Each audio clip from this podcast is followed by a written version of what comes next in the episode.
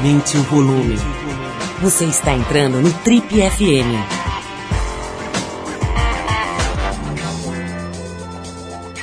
Oi, eu sou o Paulo Lima e a gente começa agora mais uma edição do Trip FM, que é o programa de rádio da revista Trip. Já são mais de 32 anos no rádio brasileiro. Pois na edição de hoje o Trip FM entra no tema olímpico, mas por um outro ângulo. A gente vai receber aqui uma grande estudiosa e acadêmica, professora da USP, Kátia Rubio, que se especializou em psicologia do esporte e em estudos olímpicos. A Kátia vem contar para a gente um pouco da história dos Jogos Olímpicos, falar sobre a pressão a qual os atletas estão expostos, violenta pressão, não só dentro da, das quadras, dentro do esporte, mas também através das redes sociais, por exemplo, né, um aspecto novo dessa, dessa, dessa vida complexa aí dos atletas de ponta. Vai falar sobre a Joana Maranhão, sobre a Rafaela Silva, a Marta, o Neymar, a, a, convivência dela com atletas de futebol. Muito interessante a conversa com a especialista na cabeça humana focada no esporte, a professora de psicologia do esporte da Escola de Educação Física da Universidade de São Paulo, Kátia Rubio, falando com a gente sobre a cabeça do atleta. E na esperança e na torcida por melhores resultados para os atletas brasileiros, a gente abre o programa de hoje com The Monkeys e a faixa I'm a Believer. Depois da música, o assunto é esporte, psicologia e Olimpíada com a professora Kátia Rubio.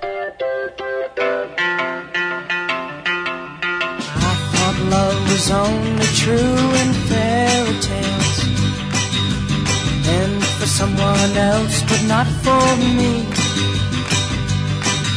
Our love was out to get me.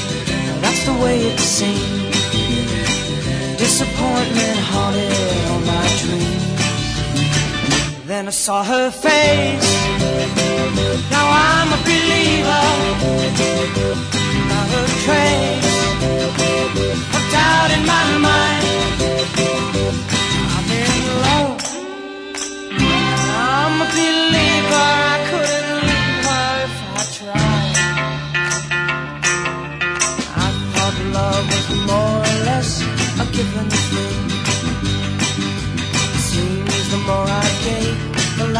Got. What's the use in trying? When all you get is pain. When I needed sunshine, I got rain. Oh, then I saw her face. Now I'm a believer, not a trace of doubt in my mind. I'm in love.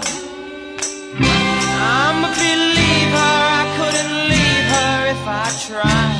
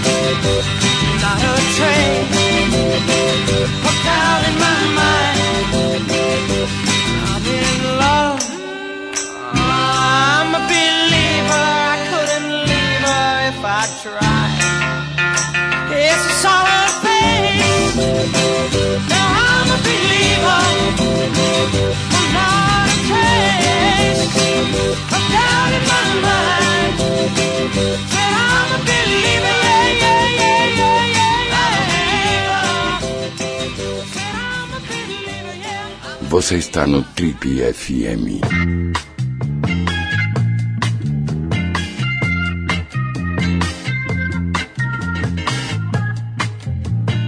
Ela é uma verdadeira especialista em Jogos Olímpicos e em atletas olímpicos aqui no Brasil. Formada em jornalismo pela Casper Libero e em psicologia pela PUC, ela tem mestrado em educação física e doutorado em educação, ambos pela USP. E ainda de quebra aí, só para completar, um pós-doutorado em psicologia social pela Universidade Autônoma de Barcelona.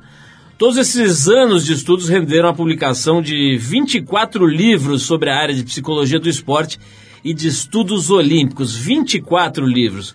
A gente recebe hoje no Triple FM a professora da Escola de Educação Física e Esporte da Universidade de São Paulo, Kátia Rubio, que lançou no ano passado o livro Atletas Olímpicos Brasileiros, uma obra que conta a história de 1.796 pessoas que representaram nosso país em edições dos Jogos Olímpicos. Está todo mundo antenadíssimo, ligado aí, surpreso até com alto nível né, da organização, do, enfim, da, do acontecimento desse grande evento que é a Olimpíada no Rio de Janeiro. A gente aproveitou para trazer a Kátia aqui para os nossos estúdios para bater um papo com ela, entender um pouquinho mais por dentro né, da cabeça dos atletas, desse universo maravilhoso do esporte que ela conhece profundamente. Kátia, seja bem-vinda aqui. A gente está gravando essa entrevista na, no dia 10 de agosto, né, no meio da primeira semana da competição. Tá, tá todo mundo, assim, eu diria, enebriado ali, né, encantado com a Olimpíada do Rio de Janeiro. Acho que ela está indo de um jeito muito legal. E para mim é um prazer conversar com você, porque eu quero mesmo entrar dentro da cabeça dos atletas, né? E, e, acho que você vai ajudar a gente bastante. Seja bem-vinda aqui às nossas amplas instalações. Obrigada, é um prazer imenso estar aqui com vocês, falando de alguma coisa que para mim é também a minha paixão. Kátia, vamos entrar logo no drama, né, cara? Eu, eu, eu vi aí a Rafaela, como é o sobrenome da Rafaela? Silva. Rafaela Silva, que teve essa vitória incrível. Eu conheço bem o projeto Reação lá do Flávio Canto e dos parceiros dele e fiquei impressionadíssimo, né, com a garra, com o olhar dela, né, o olhar ali de quem está absolutamente focado, inclusive ver depois ela em entrevistas, é uma pessoa assim que você percebe que ela está 100% ali, né, inteira, ali focada naquele objetivo. E aí a hora que você vê a história de vida e vai entender de onde ela vem, né? Agora, a minha pergunta para você é a seguinte, como é que é para uma pessoa que é de origem muito simples, que tem pouco acesso à, à educação formal, lidar primeiro com essa, com essa intensidade de desafio, né? De você lutar ali com as melhores do mundo, é, com uma pressão muito grande Olimpíada no Rio de Janeiro. E aí, segundo, que é um campo que eu acho muito importante a gente abordar, é o seguinte: como é que uma pessoa dessa faz para lidar com a o bullying é, através da internet, né? Porque essa é uma novidade na vida dos atletas, né? De repente eles estão expostos para uma rede de agressores, né? Dos famosos haters. Sim. De uma, uma coisa nova. Até então ele tinha que lidar ali com o adversário, com, a, com as próprias limitações e tal, para se superar. Agora tem esse universo todo dos haters. Me é, conta um pouquinho. É, a Rafaela foi vítima de uma campanha uh, difamatória em 2012 quando ela perdeu a luta nos Jogos de Londres, aplicando um golpe proibido. A regra tinha mudado. A regra né? tinha mudado e ela tinha uh, sido criada no judô com aquele golpe que depois foi proibido. Então, em 2012, ela aplica o golpe automaticamente. E, assim, como que imediatamente ela passa a sofrer todos os tipos de agressões possíveis, absurdas, Principalmente de cunho racista. Racista, né? racista, mas veja, eu acho que assim, é, todo tipo de ofensa, seja ela racial ou de gênero, ou seja lá o que for, é, ela, ela, é ela não é cabível. Que é o que aconteceu ontem com a Joana Maranhão, não é? é que também foi vítima de todo tipo de, de insulto é, depois que ela foi desclassificada por cinco centésimos de segundo. Então, a Rafaela em 2012 uh, sofreu barbaramente por causa disso, não é? É o que uh, fez potencializar aquela mágoa da derrota que todo atleta sofre quando perde, não é? E, mas aí também isso fez, ela entrou numa depressão profunda por causa disso, pensou em parar de lutar. E quando ela vem para a luta essa semana, certamente tudo isso é, estava na, na, na cabeça dela como se fosse uma panela de pressão. E ela usou essa pressão a seu favor, no sentido assim, de olhar nos olhos dos outros e não querer nada além da vitória. Para ela, nada mais era aceitável além disso. E uma coisa que eu achei bastante surpreendente é que o, o atleta brasileiro, quando ele vai para o pódio, ele tem todo um, um, uma catarse, assim, um, né? ele, despenca, como se naquele momento tudo viesse abaixo. A Rafaela se segurou, porque ela eu acredito que ela ainda está esperando o momento de colocar tudo isso para fora. E ela sabia que naquele momento ela tinha que, assim, aproveitar e viver intensamente a, a, o reviver daquela cena dando troco. o que a Jona Maranhão não terá a oportunidade de fazer. Agora, Kátia, falando ainda da Rafaela, eu vi numa entrevista ela, se, ela fazendo menção a uma coach ou, ou terapeuta ou alguma coisa parecida que teria dado um apoio, na, na, na no, segundo ela, muito importante psicológico para que ela chegasse a esse resultado máximo, né, o ouro olímpico. Você você estava me dizendo agora antes da gente começar a gravar que uma das coisas que tiveram que te fizeram se afastar depois de vários anos atuando junto a atletas, agremiações e seleções e tudo mais, é que você tinha que ficar provando para as pessoas que a psicologia era importante, era uma ferramenta eficaz na formação de um, de um atleta. Quer dizer, você cansou de explicar para as pessoas que aquilo era importante. Quer dizer, ainda a gente, a gente volta e meia ouve, ouve atletas de, de, de, alto nível falando que a competição é muito mais psicológica, é muito mais da cabeça do que do corpo. Quer dizer, ainda hoje, a gente aqui no Brasil ignora a importância desse trabalho no esporte? É, é interessante pensar que a psicologia, na verdade, ela seria necessária não só para o atleta, é, mas para todo mundo que vive um momento de conflito como nós vivemos hoje intensamente, não é? é? Parte do que a gente vive, na verdade, é uma incompreensão não só de si mesmo como do outro. E, esse, e aí fica esse conflito no ar. No esporte isso é muito mais potencializado, não é? Porque o atleta ele vive para ser melhor a cada dia e, no entanto, uh, ele é colocado diante de situações que o faz perder muito mais do que ganhar. Não é? Quando você pensa que os Jogos Olímpicos acontecem de quatro em quatro anos, e foi o que o Thiago Camilo falou hoje depois da derrota, né? Foram quatro anos em três minutos. Então, se ele não está absolutamente no controle da situação, tanto para perder como para ganhar, é, a, a, vida fica um, uma insanidade. Não é, e não é à toa que há um, um nível de desequilíbrio, de psicopatologia muito alto entre atletas. Mas isso é tomado assim como uma questão menor. Uh, e, e, e, quem não é do universo esportivo não tem ideia do que passa um atleta. Cátia, você está citando várias mulheres aí no seu discurso como exemplo, tal de, de, de enfim, de atletas a, a, a, dignas de nota, né? Eu vou querer falar com você um pouco sobre essa questão do gênero no esporte, né? Mas antes eu vou, vou parar aqui para a gente ouvir uma cantora de New Orleans chamada Mary Clayton. A faixa é Southern Man. Essa Mary Clayton que faz dueto com Mick Jagger na música Gimme Shelter, dos Rolling Stones. É uma voz incrível. A gente vai com o trabalho autoral dela para mostrar para vocês nessa faixa Southern Man. Logo depois a Katia Rubio, que tem uns 22 diplomas de curso superior, aqui eu já perdi a conta do número de doutorados que ela fez. Ela vai falar um pouquinho para a gente sobre a mulher e o homem e se há uma diferença, se não há, no aspecto psicológico dos atletas de alta performance do, do, do, do sexo masculino e do sexo feminino. Vamos então de Mary Clayton e a gente já volta falando hoje sobre Olimpíada e esportes aqui no Trip FM.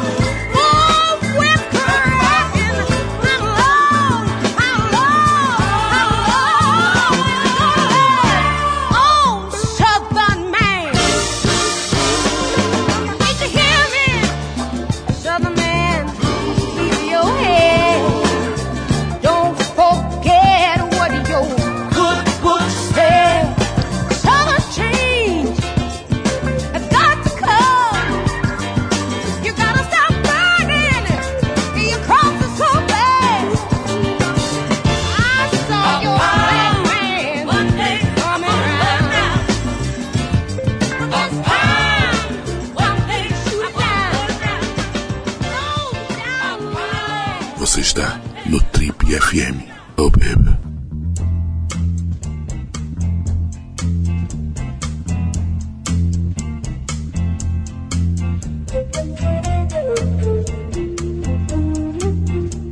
Bom, hoje a gente está aqui recebendo a Kátia Rubio, que é formada em jornalismo e também em psicologia. E trabalha hoje dando aulas, inclusive na pesquisa também, pesquisa acadêmica, mas também dando aulas na Faculdade de Educação Física da USP. Ela tem um pós-doutorado em psicologia social pela Universidade Autônoma de Barcelona, uma profunda estudiosa da cabeça humana, né? Esse lugarzinho que ninguém conhece direito. Ô, Kátia, vamos falar um pouquinho dessa pergunta que eu deixei no ar antes da gente ouvir música.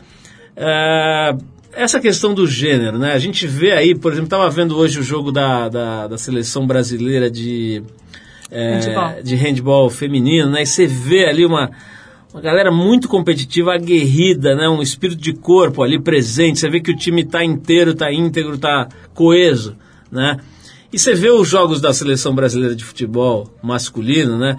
Parece um, um monte de caras que saíram de uma de um salão de sobrancelha, né? Eles vão, eles vão lá fazer a sobrancelha depois saem junto, um olhando a do outro e vendo se tá legal, né? É uma coisa tão diferente o astral de um pro outro, brincadeiras à parte, né? Como é que é essa história do gênero? Tem gente, como eu falei aqui antes, né? Existem pensadores aí respeitados que acham que o feminino ou masculino, a questão do gênero é uma construção social, que o bicho é todo igual e etc. Né? Como é que é na tua experiência? Você já trabalhou com atletas de judô, de natação, de tênis de mesa, de basquete. Existem diferenças entre o, o, o ser humano do sexo masculino e feminino na hora da alta pressão do atleta de alta performance? Veja, claro que existe, né? porque uh, embora sejamos todos da mesma espécie, nós temos algumas questões que nos diferenciam, tanto de ordem social como de ordem biológica. Então, é... só que o esporte é uma construção social masculina. Então, o esporte foi inventado por homens para homens provarem a sua masculinidade. Masculinidade essa associada diretamente à força, à velocidade, não é? é o sítios altos e fortes foi pensado para os homens e não para as mulheres. Então, quando as mulheres começam a, a, a lutar para ter espaço no esporte, é como se elas fossem invadir uma seara masculina. E é, isso, é, isso é uma luta que dura um, um século, porque em 1896, na primeira edição dos Jogos Olímpicos, as mulheres foram proibidas de participar dos Jogos. E a alegação do Pierre de Coubertin, pai dos Jogos Olímpicos, era de que as mulheres eram frágeis dos nervos, que elas não haviam sido feitas para a competição, que elas deveriam abrilhantar as arquibancadas. Lá era o espaço delas. Então, quando os jogos acontecem em 1900 em Paris, na virada do século, berço do, um dos berços do movimento feminista, ele teve que engolir, literalmente, a participação feminina com, com o prejuízo aí de tomar na testa um petardo eh, das mulheres que lutavam pelos mesmos direitos, não é? E aí, assim, começa a história das mulheres nos Jogos Olímpicos participando de modalidades é, escolhidas pelo Coubertin como esteticamente belas e que não colocassem em risco o físico numa competição corpo a corpo. Então, elas vão participar do tênis, do golfe e do, do tiro com arco. Né? Então, é, então, ao longo do século XX, o que a gente assiste é uma, uma luta intensa das mulheres por espaço é, num território essencialmente masculino. Então, só para você ter uma ideia, a maratona feminina foi incluída nos Jogos Olímpicos de 1984 em Los Angeles. O salto com varas da Fabiana Miller foi incluído no programa olímpico em 2000 em Sydney. E o boxe feminino foi incluído no programa olímpico em, 2000, em 2012. Bom, isso é verdadeiramente uma, uma, estupidez, né? Assim, essa exclusão da mulher até, até poucos anos atrás. Em relação a, a, ao comportamento em grupo, né, os times, as, os, os, esportes coletivos, como é que a, a, dinâmica entre mulheres e homens muda alguma coisa ou é indiferente? Você tem um tipo de relação que se diferencia, não é? A relação de homens entre homens é diferente de mulheres entre mulheres. Como é que você, que você definiria as principais diferenças entre esses dois grupos? Na hora que você junta 11 homens ali para jogar futebol e 11 mulheres, o que que, quais são os traços que você diferenciaria ali? É, eu diria que o homem tem uma objetividade diferente da mulher. Não é? A, a, o, o homem ele talvez ande numa linha reta e a mulher ande numa linha sinuosa, não é? ambos têm os mesmos objetivos, mas a forma de chegar a ele é, é, é diferente. É, e isso talvez esteja relacionado com uma sensibilidade específica, não é? é que é diferente de você ter. É, é, que está relacionado com alguns aspectos biológicos, sim, mas que também está relacionado com o fato de como se constrói a identidade do homem e como se constrói a identidade da mulher. Mulher, quando nasce, é, na porta da maternidade, quase sempre, tem lá um tutuzinho, uma sapatilha de balé. Né? E na porta da maternidade do, do quarto do menino já tem uma bola ou uma chuteira de futebol. Né? Então, há uma expectativa da criação de uma identidade que está assim, relacionada ao frágil, ao meio, ao delicado. E, e as mulheres passaram milhares de anos ouvindo isso. Né? E o que a gente tem agora, mais de forma mais contemporânea, é uma assim, olha, a gente pode ser mulher, mas a gente não precisa ser mulher desse jeito, não. A gente pode ser mulher de um outro jeito. E, pelo que eu estou vendo dos Jogos Olímpicos do Rio de Janeiro, está é, tá sendo um marco na, nessa postura das mulheres atletas em relação a isso. Kátia, a gente vai voltar para falar com você, vou falar um pouquinho sobre esse seu livro, né? Você contou a história de 1.796 pessoas que representaram nosso país em Jogos Olímpicos. O livro se chama Atletas Olímpicos Brasileiros. A gente vai falar um pouquinho disso, vai falar também sobre os jogos de agora, né? Quero que você comente um pouquinho, eu sei que você esteve lá no Rio acompanhando alguns eventos, alguns jogos. Quero ouvir as suas impressões um pouquinho sobre a, a, essa edição carioca da Olimpíada. Vamos ouvir agora, para fazer um break aqui musical, a gente vai com o Donovan Frankenreiter, a faixa é Free, do disco que leva o nome dele. É, ele que é um surfista, né, que já surfou, inclusive acho que chegou a surfar profissionalmente durante algum tempo. Só para lembrar que o surf acaba de ser anunciado né, como um esporte olímpico, junto com o skate, com mais algumas modalidades, né? Com a escalada esportiva, né? E é um grande uma, uma, grande, um grande, uma grande notícia né, para a comunidade dos esportes de prancha, aí, o fato do surf e skate finalmente né, terem sido aceitos no panteão dos esportes olímpicos, né, depois de muita batalha, muita gente batalhou. Eu fico imaginando os Zeus andando de, de skate por ali. Né? Fico imaginando os Zeus com uma pistola ali dando uns tiros. Né? Vamos conversar um pouco sobre isso. Né? O que, que é esporte afinal? Kátia, vamos falar sobre isso. Mas antes a gente vai com o Donovan Frankenheiter, que andou, foi visto recentemente surfando lá em Montauk, que é uma das praias, um dos picos de surf próximos ali a Nova York. Daqui a pouco a gente volta com a Kátia Rubio. Vamos então de Free.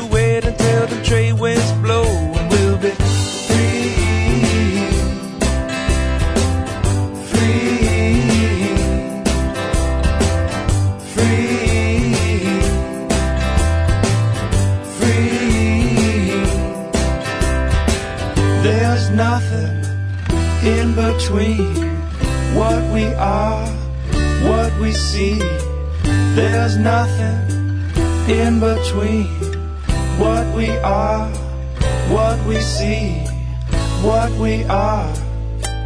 We are just on a lifeboat, sailing home with our drunken hearts and our tired bones. But I just take one last look around. Yeah, and every place feels like a familiar town, and now we're free.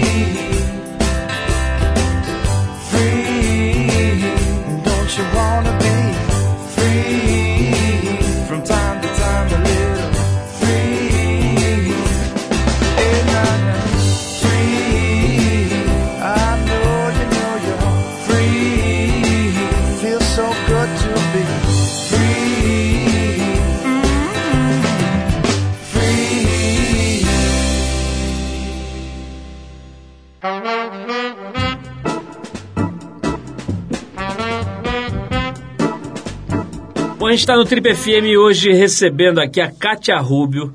Ela é formada em jornalismo e também em psicologia e é professora da Escola de Educação Física da USP e tem um trabalho bastante sério pesquisando o comportamento, a cabeça, como é que funciona o cérebro dos atletas, né? E a gente está em plena Olimpíada, é um papo muito interessante.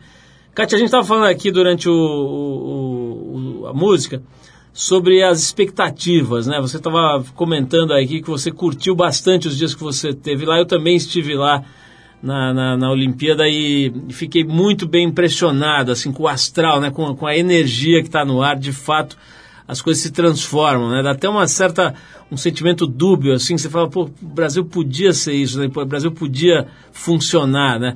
Mas enfim, eu queria te ouvir um pouco sobre isso, né? Teve muita é, muita expectativa negativa, né? Muita, muito, muita discussão sobre se, se, se, essa Olimpíada deveria ser feita ou não no Brasil, né? Primeiro isso, se fazia sentido o Brasil se candidatar a ser sede da Olimpíada, e depois uma espécie de sentimento de, de complexo de vira-lata e tal, achando que não ia dar certo, que ia dar tudo errado. Ainda é cedo, mas a gente já tem aí três dias de, de Olimpíada, aquela abertura que foi absolutamente incrível, né? Uma das talvez uma das únicas unanimidades do planeta nesse momento Sim. tenha sido essa, essa abertura das Olimpíadas.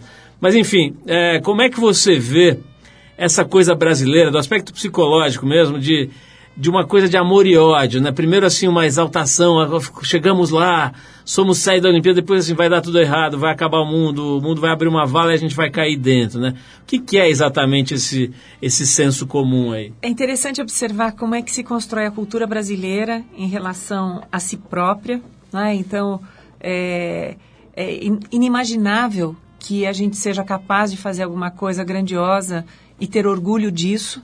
Depois, quando começaram as competições mesmo, o que eu observei lá no Rio é que é, o Pierre de Coubertin tinha toda a razão. Porque a gente está vivendo no Rio uma trégua olímpica. E quando eu falo em trégua olímpica, eu vejo, eu vi no Rio é, torcidas de países, é, de vários países convivendo é, brincando, confraternizando, é, num grande espetáculo de humanidade. E, ao mesmo tempo, o contraste disso com tudo aquilo que é o Rio de Janeiro nesse momento, porque a violência está lá, a pobreza está lá, a miséria está lá, a precariedade está lá. Então, quando a gente sai, seja do Parque Olímpico da Barra ou de Deodoro, é impossível não ver o Rio de Janeiro real porque a gente passa de trem, a gente passa de ônibus e o Rio de Janeiro está lá, não é? É para o estrangeiro ver, para o brasileiro ver, é, para quem é a favor ou contra. Então, esse contraste que, que acontece entre a trégua olímpica e é, o Rio de Janeiro de verdade é, é que me choca e que me encanta, porque mostra que nós somos isso o tempo inteiro. Com ou sem Jogos Olímpicos, o Brasil é um país feito de contradições. Kátia, eu falei agora há pouco sobre essa, brincando, né, sobre esse time brasileiro de, de futebol masculino, né? Realmente tem sido aí uma situação meio constrangedora, né? vexatória. né? Decepcionante, vexatória, constrangedora tal. E tem muita gente criticando esse aspecto, né? Dos caras ali estarem preocupados porque um já foi vendido logo no começo da Olimpíada por 120 milhões, o outro não sei o quê. E essa preocupação tem fotos, né? Deles se olhando no telão, né? Uma coisa assim de um narcisismo meio doentio. É, essa coisa dessas barbinhas recortadas que agora eles gostam e das sobrancelhas todas fazem um biquinho assim para cima. Estão, sei lá, se transformando numa espécie de caricaturas. Né? Parece Sim. aqueles mini craques né, que tinha antigamente, que você ganhava no refrigerante.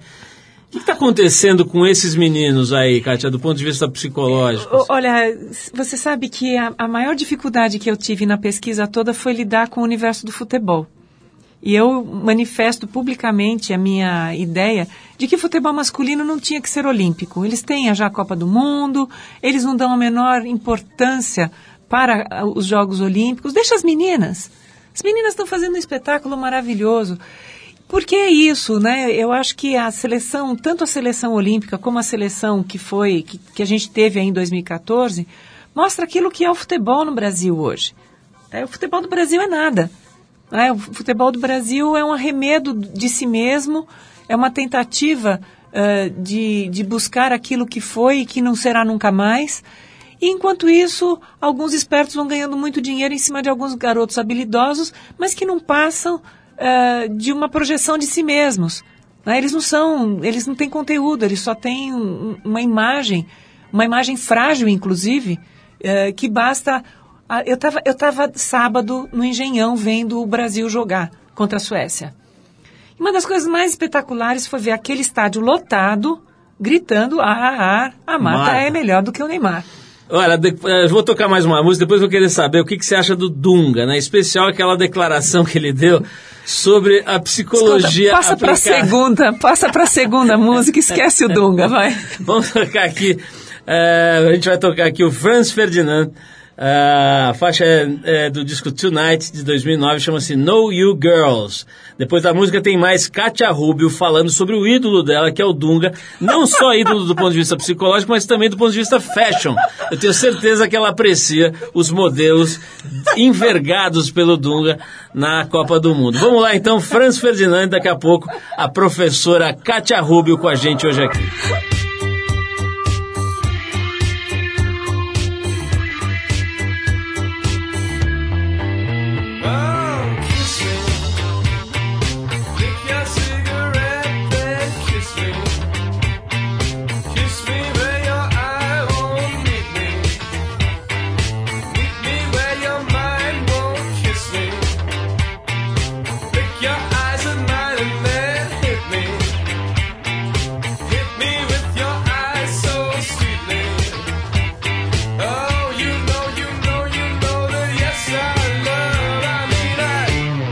Get to know you.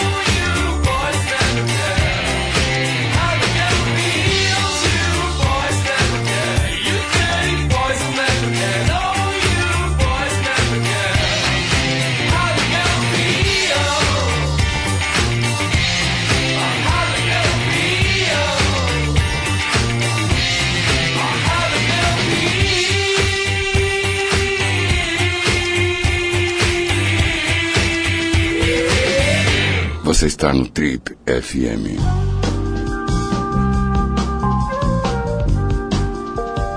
Legal, pessoal, estamos de volta hoje recebendo a Kátia Rubio.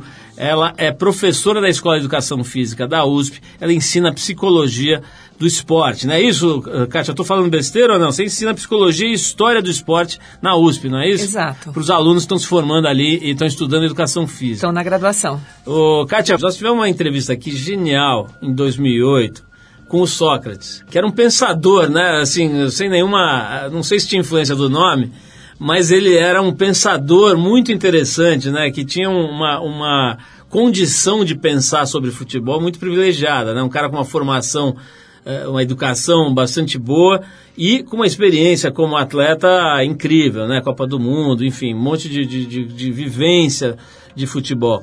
E ele falou uma coisa para a gente aqui em 2008, foi muito interessante, tem a ver com a sua área de trabalho. Ele disse o seguinte: os, os, os jogadores estão se infantilizando.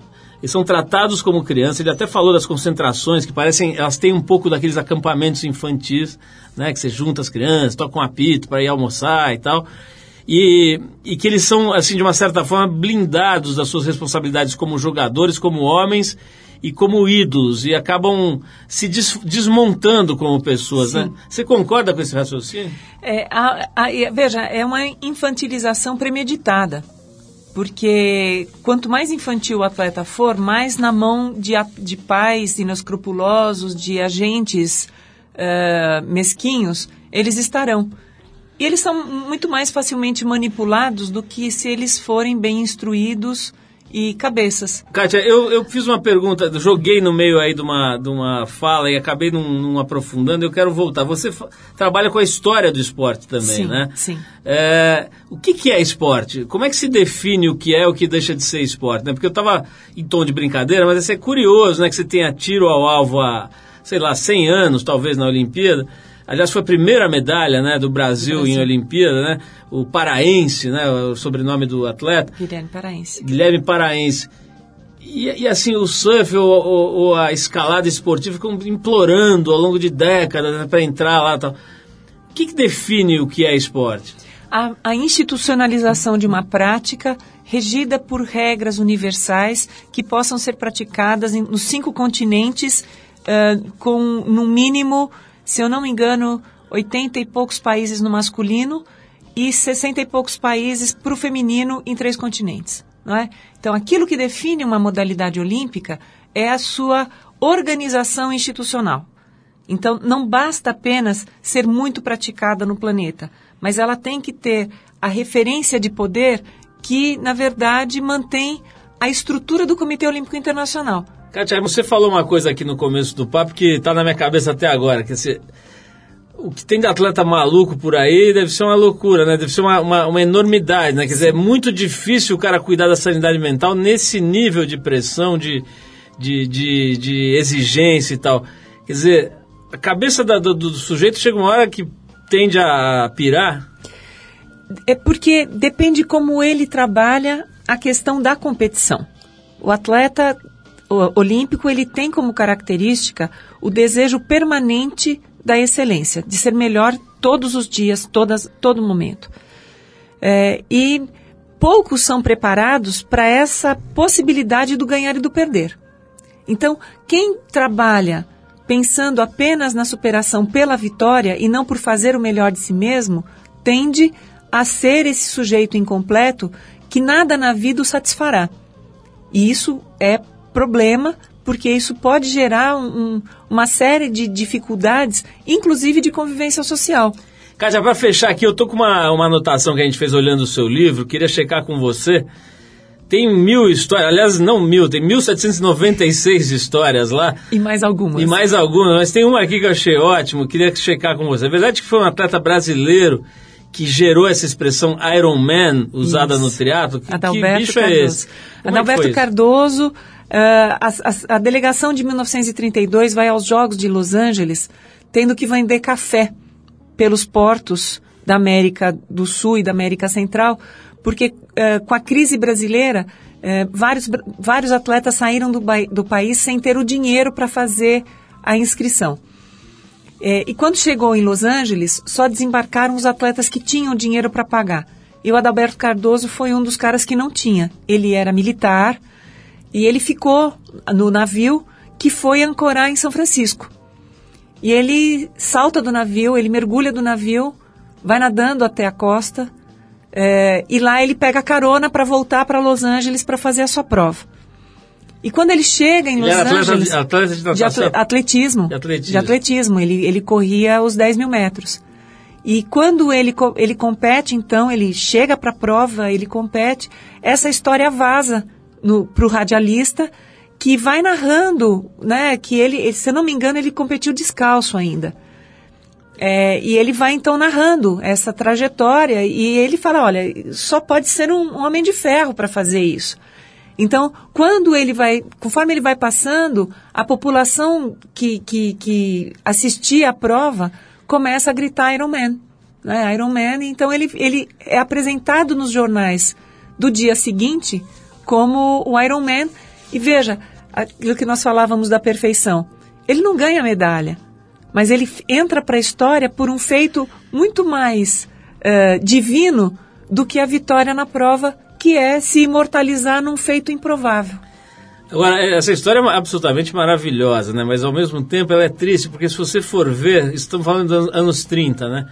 Agora, 2016, não é muito diferente a condição Não. dos nossos atletas. né? Eles continuam sem dinheiro, sem apoio. A maioria, eh, eh, acho que a gente pode dizer que são heróis, né? São figuras que se esperam, que não tem dinheiro, não tem... Eu convivo com alguns atletas aqui que a gente conhece, que tem, enfim, bolsa atleta de 700 reais para viver, para passar o mês, e, e mesmo assim se dedicam de forma incrível. É, quer dizer, por um lado você fica né, é, impressionado por essas, essas histórias de superação, o cara vem a nado para competir, é realmente uma loucura, né? Vem de café, depois vai nadando, chega pelado, descalço para competir. Enfim, é, por outro lado é triste, né, que a gente como sociedade, como grupo, como coletivo ainda não tenha atingido um mínimo de organização e de, e de maturidade, né, como sociedade Porque para a sociedade não entende o esporte como um valor universal. Não, é? não entende o esporte como um direito constitucional. Gente, a gente tem o, o esporte na nossa Constituição como direito do cidadão, tanto quanto a saúde e a educação. E, no entanto, o que a gente observa ainda é um desprezo por uma coisa que é mais do que simplesmente saúde. Não é? Ah, O esporte ele deveria fazer parte da formação do ser humano como um todo. É, com certeza. Eu não vou nem entrar nisso, mas só, só de, só, de, é, é, só de dirigentes ladrões no esporte brasileiro, acho que daria para fazer um livro quase do tamanho do seu aí, né, Kátia? Você, tem mil, você contou contou 1796 histórias, deve ter uns 2 mil dirigentes ladrões, né? É, são famosos os casos dos dirigentes esportivos Eu aqui. prefiro contar a história de heróis. Com certeza, mas o fato é que a gente precisa falar disso também, né? Que não é só que a sociedade não entende o esporte e tal. É que a gente é gerenciado por ladrões, tudo bem, a gente que elege esses caras e tal, mas ex- existe realmente né, gangues que se especializam em desviar a riqueza Recursos, do país, né? sim. E aí não chega na, na Rafaela Silva, chega no bolso do, do neto do cara ali. Mas enfim, é, vamos falar é, de, de Olimpíada. Agora a gente está nesse momento brilhante aí do país. Acho que a gente tem sim que enaltecer. Não importa se a gente devia ou não devia ter se candidatado. Agora que a gente está lá e que está acontecendo, é celebrar essa, esse congraçamento, essa trégua mundial aí, como você bem citou. E, e a história de, de centenas né, de atletas absolutamente incríveis né, que o Brasil consegue, apesar dessas gangues todas que se formam, e não interessa de que partido, que em todos eles se formam aqui no Brasil de maneira endêmica, que há, há, há décadas, há séculos, né, apesar de tudo isso, a gente está lá fazendo um papel absolutamente brilhante nessa festa. Kátia, eu queria agradecer muito a presença, dar os parabéns aí pelo trabalho, recomendar que as pessoas. eh, Como é que a gente faz para encontrar o teu livro? Ele está nas livrarias, está na internet? Ele está na Saraiva, tenho certeza disso. É, em outras livrarias eu não sei por que ele não chega, mas ele pode ser pedido, comprado diretamente no site da Saraiva ou da SESI SP Editora. Bom, só para quem pegou o programa agora, é um livro que conta a história de 1796 pessoas que repre- representaram o Brasil em- nas diversas edições dos Jogos Olímpicos. O livro se chama Atletas Olímpicos Brasileiros, da professora Kátia Rubio, que nos ajudou a entender um pouquinho da cabeça dos atletas, da cabeça dos atletas, da cabeça do brasileiro de uma maneira geral. Muito legal o papo. Obrigado, Kátia, pela presença. Obrigada a vocês. É sempre bom poder contar um pouco de histórias. Foi um prazer para a gente ouvi-las. A gente vai com a cantora Anelisa Assunção. A faixa é Gosto Assim, do disco Amigos Imaginários de 2014. Para quem não sabe, a Anelisa Assunção é filha do Itamar Assunção, um gênio da música paulistana e brasileira. Kátia, obrigado mais uma vez pela presença. E a gente vai ouvir junto com você a Anelis Assunção. Vamos lá. Pra me sacar não tem segredo. Sou bem fácil de acessar. A agonia demais é que me amarga. Eu gosto mesmo é de gostar. Quando tudo aperta, o ar pesa. Fica difícil respirar. A saudade mata, dinheiro falta. Tudo mais sai do lugar. Se faz frio, não gosto. Chuva e frio, então nem pensar. A vida sem regra é mais divertida, mas tem que cuidar pra não espanar. Marginal parada, não gosto. Burocracia, não gosto.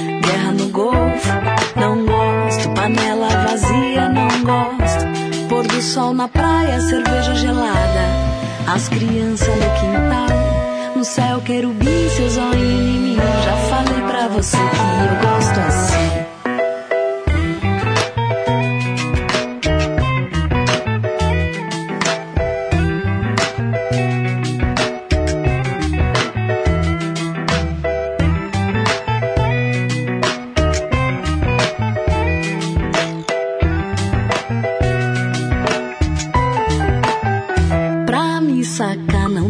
Segredo. Sou bem fácil de acessar. Agonia demais é que me amarga. Eu gosto mesmo é de gostar. Quando tudo aperta, o ar pesa. Fica difícil respirar. A saudade mata, dinheiro falta. Tudo mais sai do lugar. Se faz frio, não gosto. Chuva e frio, então nem pensar. A vida sem regra é mais divertida, mas tem que cuidar pra não espanar. Marginal parada, não gosto. Burocracia, não gosto. Guerra no Golfo, não gosto. Panela vazia, não gosto. Pôr do sol na praia, cerveja gelada. As crianças no quintal. No céu, querubim, seus olhos em mim. Já falei Mentira deslavada, não gosto. Porrada na cara, não gosto. Dedada nos olhos, não gosto. Conversa fiada, não gosto. Mando na vitrola, tabaco na paia. Transa e dormir de conchinha. Joga conversa fora, orquídea no xaxim.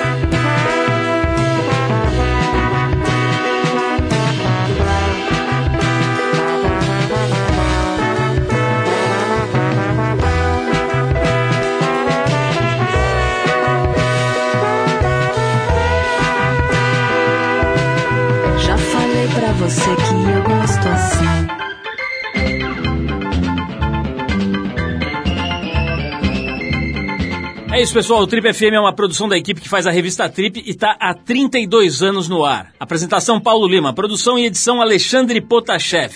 Se você perdeu o programa de hoje ou quer escutar de novo, acesse o trip.com.br. Lá você vai encontrar um arquivo com centenas de entrevistas feitas por aqui nos últimos 15 anos. Você pode baixar essas entrevistas escutar na hora que quiser e onde você quiser. Quer falar com a gente? Escreve para radio@trip.com.br. E para ficar mais perto do nosso trabalho, procura a gente no Facebook, Revista Trip.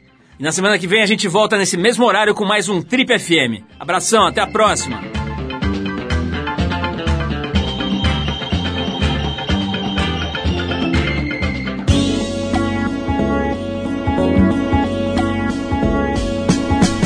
Você ouviu Trip FM.